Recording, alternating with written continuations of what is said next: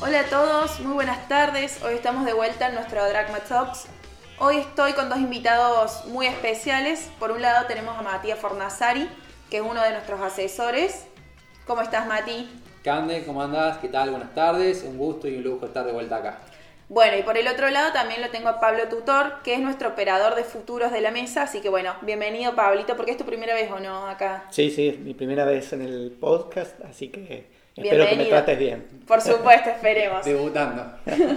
bueno, a ver, esta semana la verdad que por primera vez después de cerca de ocho semanas el mercado termina afuera, termina positivo. Eh, fue una semana donde las alzas fueron importantes y bueno, da un poco de alivio a los inversores y a todos nosotros. Por ejemplo, el S&P 500 cerró con casi 6 puntos arriba, 5,8, el Dow Jones con 5,40 y el Nasdaq con 5,98. Así que es una semana positiva y linda, entre comillas, para todos nosotros. Pero si miramos desde principios de año hasta hoy, vemos que prácticamente todos los segmentos y bonos, acciones, todos estuvieron bastante negativos, salvo los commodities. Fue como un... Siguieron la misma línea todo el año y estuvieron cerca y tocando máximos todo el año. Ya que ustedes dos están muy interiorizados en el tema, me gustaría saber qué opinan sobre esto. Eh, bueno, sí, la verdad que semana, vamos a decir, de respiro o tranquilidad después de lo que estuvimos viviendo. La pregunta que nos venimos haciendo hace un tiempo es si estaríamos en los famosos pisos. Eh, Agustín en el podcast pasado comentó varios eh, indicadores o datos que tomaba como referencia. Creemos, puede que sí, falta confirmarse, no estamos seguros. Parece que por lo menos eh, S&P cerca del menos 20% desde el principio de año. Pareciera estar haciendo piso, no lo estamos confirmando, pero puede ser una, una buena noticia. Todo depende de qué. Principalmente los datos de inflación. Cande seguramente ya va a agregar algo al, respecto. Eh, la infla, la verdad que viene estando muy arriba, más sobre todo de lo que eh, los mercados desarrollados están acostumbrados, así que es un gran temor y problema. Y obviamente con su correlato de los bancos centrales y qué hacen al respecto eh, para esto. Como decís, para no esquivarle la pregunta, sí, la verdad que commodities eh, siempre es algo que eh, la teoría financiera dice que es una cobertura contra la inflación, por lo tanto, siempre son el activo o la clase de activo que te protege contra la inflación. Por eso, desde que empezó a haber una gran emisión de dinero, desde que comenzó la pandemia, eh, los precios de todas estas materias primas comenzaron a subir y bueno, tuvimos encima entre enero y febrero el, condimento de, la guerra en Ucrania y Rusia. Ya vamos tres meses de guerra encima.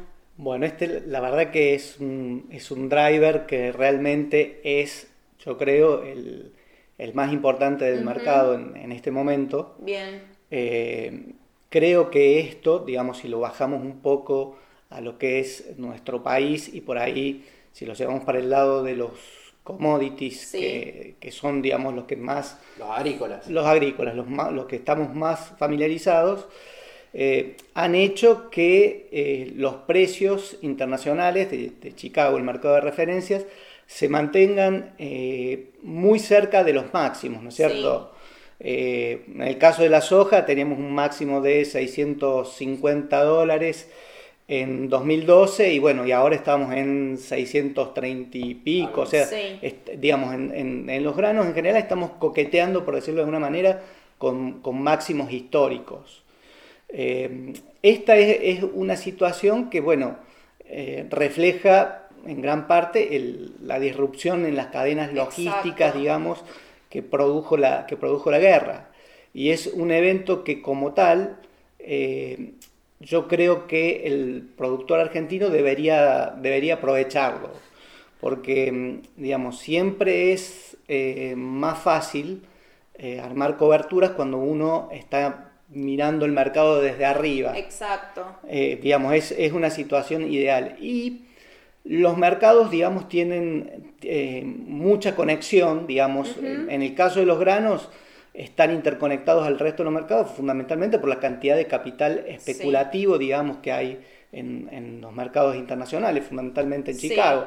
Y bueno, y ese dinero que se, que, que se mueve muy rápido ante cambios en el contexto. Por eso eh, no sería nada sorpresivo, más allá de que sigamos viendo que los fundamentos, digamos, de, eh, siguen presentes, pero esto puede cambiar en, en, cualquier momento, ¿no es cierto? Entonces, yo lo que creo es que eh, el productor argentino, que en general es un poco reacio, digamos, a, tomar coberturas en este tipo de situaciones, es lógico en parte porque muchas veces a lo mejor el que fue vendiendo se fue encontrando con que el precio subía, subía, subía, entonces bueno, es, es difícil, pero bueno, llega un punto en donde uno tiene que evaluar hacia dónde está el riesgo y yo creo que, eh, digamos, el upside del mercado es eh, menor en este momento a lo que podría producirse si, si la situación cambia, ¿no es cierto?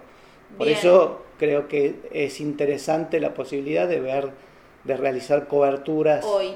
No, porque también se da la situación que vos decís, si ya con tres meses de guerra se empieza a arreglar por algún lado una situación hipotética, China también comienza a solucionar lo que son cuarentenas, cadenas de suministro por su lado, y si empezamos realmente a ver picos de inflación en Estados Unidos y la misma empieza a bajar o a mostrar indicios de ir acomodándose la situación, es muy probable que también veamos que estos máximos en las commodities ya no sigan siendo máximos y empiecen a acomodar a precios, empiecen a bajar? ¿O crees que se, por más que se acomode todo lo que es coyuntura, pueden seguir en estos niveles? A ver, yo creo que hay una tendencia quizás de más largo plazo a que los commodities estén eh, más caros de lo que estamos acostumbrados. Pero puntualmente este hecho de la guerra nos ha llevado a máximos Bien. que creo que es importante, como te decía recién, aprovecharlos. Yo creo que el riesgo está a la baja. Eh, bien, Fundamentalmente el riesgo está a la baja. Si bien quizás nos mantengamos, a lo mejor por un ciclo de, varios años, en niveles superiores a los que veníamos teniendo previo a todos los problemas que se, que se encadenaron, ¿no es cierto? Bárbaro.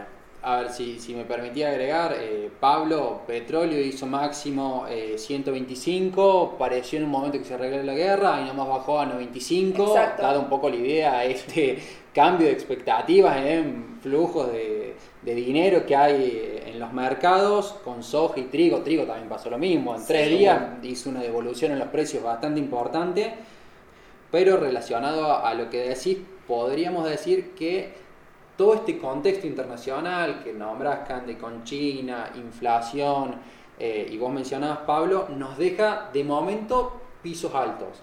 Eh, totalmente, el riesgo es eh, a la baja, pero acá hay un, dato importante que quiero mencionar, lo, conversamos con Luis Turletti, que es un asesor que tenemos en, la empresa, y es que cuando uno ve los precios a futuro, el mercado no paga a futuro por tener, por entregar la mercadería. Eh, en soja estamos teniendo más o menos los mismos precios eh, ahora que para eh, entregar en noviembre o enero del año que viene. A ver, la tasa de pase, lo que, a lo que nosotros llamamos el diferenciar por venderla hoy o venderla de acá a 6 meses, a 8 meses, es cero. y en maíz, en diciembre recién tengo un 2% a favor. Bien. Entonces la verdad que la gran pregunta que nos hacemos siempre es, ¿qué riesgo estoy asumiendo por conservar la mercadería y vender dentro de seis meses al mismo precio de mercadería que tengo hoy. Hoy. Creo que la pregunta es, debería estar vendiendo ahora. Exacto. Ni que decir que sí, ¿qué hago después una vez que vendí esa mercadería? Me voy a moneda dura, compro alguna de los tipos de cambio alternativos el tipo de cambio alternativo que tengo hoy va a ser más barato o más caro del que voy a tener dentro de 6 u 8 meses. Sí, sí. Creo que hay gran parte de las posibilidades que esté más barato ahora que dentro de 8 meses. Entonces, de vuelta, todo eso me hace inclinar por la idea de que parece ser mejor negocio vender ahora y hacerse moneda dura Bien. o dólar MEP o contado con, contado con liqui, eh, el tipo de dólar que, que sea, a estarlo vendiendo dentro, a estar vendiendo la, mercadería o la producción dentro de ocho meses. Correcto, correcto. Los, exportadores te están premiando por mercadería ahora, no por mercadería dentro de, unos meses. Claramente en el, caso de la soja, ¿no es cierto? Es el ejemplo, el ejemplo más claro. Entonces, eh, tal cual como decís vos, lo más lógico es eh, vender en la medida que se pueda ahora y bueno, y tratar de invertir, digamos, el, producto de esa venta. Habrá productores que a lo mejor eh, necesitan vender en noviembre, ¿no es cierto? Que van, a necesitar, por una cuestión de flujos de caja y demás, a lo mejor vender en noviembre. Y bueno, sigue siendo importante que se cubran o le pongan precio a, su mercadería, porque también hay mucha mercadería que está a fijar tanto en lo que es soja como maíz y no tiene precio.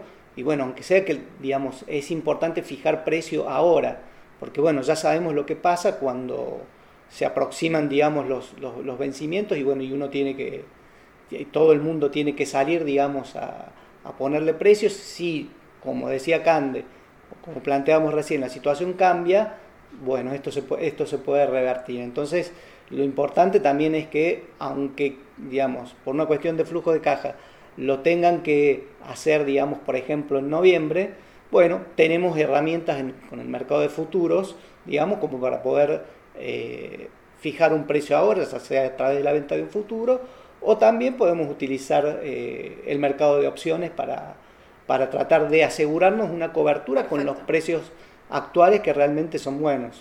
Bárbaro. Totalmente. Te agrego una última cosa. En, en este momento eh, se está obviamente desarrollando la, la campaña agrícola en Estados Unidos.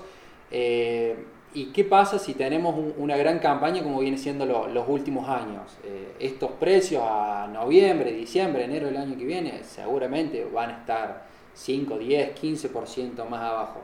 Y te doy paso eh, a vos, Candy, coméntanos si la inflación, los picos de inflación quedan en el pasado y a futuro tenemos menos, de vuelta, mercado agrícola o commodities en general, debería ir para abajo. A Exacto no es algo con seguridad que, vaya a ocurrir, eh, pero hay grandes posibilidades de que en el caso de que suceda veamos precios más abajo. Exacto, bueno, incluso hoy, hoy a la mañana, a primera hora, salió un dato que tanto la Fed como el mercado miran mucho en relación a la inflación de Estados Unidos y es el deflactor del gasto de consumo. A ver, el mismo dio 0,3 que es el mismo dato que viene saliendo en los últimos tres meses, es decir, que viene estable, pero si uno va viendo interanualmente, vemos que este mes se redujo a 4,2 cuando el mes pasado era de 5,2. Y la verdad que el mercado y la Fed miran con muy buenos ojos este dato. Bien, el dato de inflación y por debajo miran este dato que es un poco más amplio que el dato de inflación. Este deflactor tiene en cuenta más bienes que los que están seleccionados en la canasta del índice de precios. Y por eso se dice que es como más amplio y más, y más abarcativo. Así que bueno, si seguimos así en esta vía y cuando salga ahora la inflación de mayo, el mes que viene, viene un dato positivo, es probable que todo el mercado coincida de que el pico de inflación ha quedado atrás. Y eso sería yo creo que un dato muy positivo para, para todos. Pero a ver, yo pregunto ahora a ustedes que son los que saben de commodities. Generalmente siempre se usó el commodity como una cobertura en épocas de inflación. Entonces, ¿ustedes creen, ¿ustedes creen que es momento por ahí de sumar instrumentos relacionados a los commodities a las carteras? A ver, sin enfocarnos en la cobertura que busca un productor agropecuario o alguien directamente relacionado eh, con los commodities agrícolas. El inversor que tiene una cartera promedio. ¿Es momento para sumar este tipo de instrumentos o por ahí ya pasó el momento? Mira, a ver, siempre depende obviamente de la versión al riesgo y la composición de la cartera eh, previa. Eh, supongamos que, armamos una cartera de, momento cero. Eh, hace ya varios meses que nosotros venimos recomendando carteras bien diversificadas, por decir hace ocho meses, seis meses atrás, un año, donde incluya distintos tipos de activo o asset class se llama. La verdad que hay una nota bastante interesante del jefe de la mesa, el jefe en estratega, de Agustín Arregui, donde dice que históricamente las carteras se armaban 40% bonos, 60% acciones, pero estamos en un contexto de hace un año donde la verdad que esa cartera no rinde para nada lo esperado y hasta desde enero a la fecha debería estar teniendo rendimientos bastante negativos. Sí. Eh, mientras que una cartera diversificada como la que comentamos 25% acciones, 25% bonos, 25% activos alternativos, que la verdad que venimos haciendo mucho foco en eso, y 25% en commodities. Eh, una cartera armada de esta forma, hace ya un año o varios meses, la verdad que debería estar teniendo un rendimiento neutro, positivo, o por lo menos que, le debería haber ganado al, promedio o a la media del resto de los activos en, el mercado. Bien. Así que, eh, con el diario el lunes, sí, ha sido una cartera eh, muy interesante para, armar. De acá en adelante, como, como, la, como la nota que escribió Agus lo, lo comenta, todo, todo depende de ¿qué vamos a estar teniendo hacia el futuro? Si se da el caso, como comentas Cande, de que inflación empieza a ceder y entre comillas lo peor ya pasó, deberíamos estar volviendo a una cartera como la histórica donde agregamos más acciones y más bonos Bien. y capaz descomprimimos la parte relacionada eh, a, commodities. Si se da el caso contrario, no, todavía es recomendable o mantener o hasta capaz aumentar exposición a este sector. Bien, perfecto, Mati. Bueno, y como para ir cerrando, me gustaría aprovechar que están acá y que son la novedad del podcast por hoy, eh, como para que me den por ahí una recomendación, una idea, algo que estén viendo desde su lugar que sea interesante para que para todos los que nos escuchan, ¿no? Bueno, en, primer lugar, en línea con lo que decía Mati respecto, digamos, de, la inclusión en carteras de, commodities. Sí. Bueno, en, Argentina, en el mercado local en Rofex, tenemos la posibilidad de operar eh, futuros, digamos, con, eh, sin entrega, ¿no es cierto? Que un poco están pensados para ese público que no es del, del sector, pero que a lo mejor le puede interesar, digamos, incluir en su cartera commodities, digamos, esa posibilidad, digamos, tranquilamente se, se, puede, se puede implementar porque tenemos productos eh, sin entrega que están un poco diseñados con, con, esa intención. Perfecto.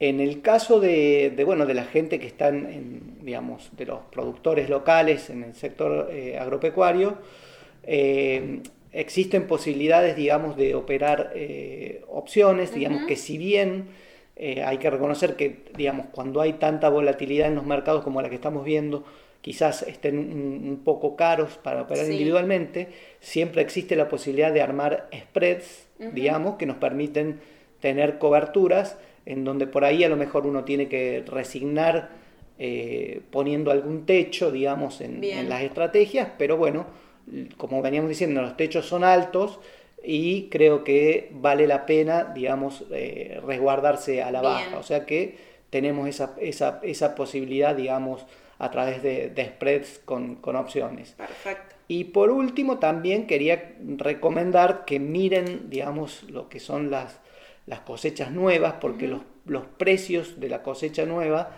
mm, tienen, si bien son mucho más bajos, digamos, hay una inversa, eh, son precios competitivos y buenos, digamos, si, los pensamos.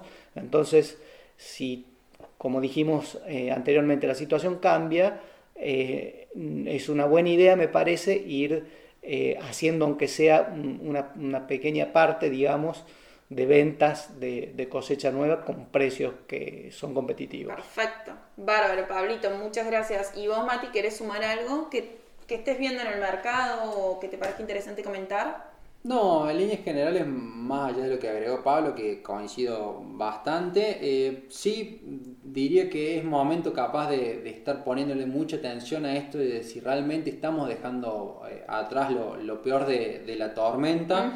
Eh, creemos que en, renta fija internacionalmente al menos ya puede estar empezando a haber oportunidades, que la tasa de referencia del bono 10 haya hecho 3,15 y hoy esté en 2,70 no es un tema eh, menor.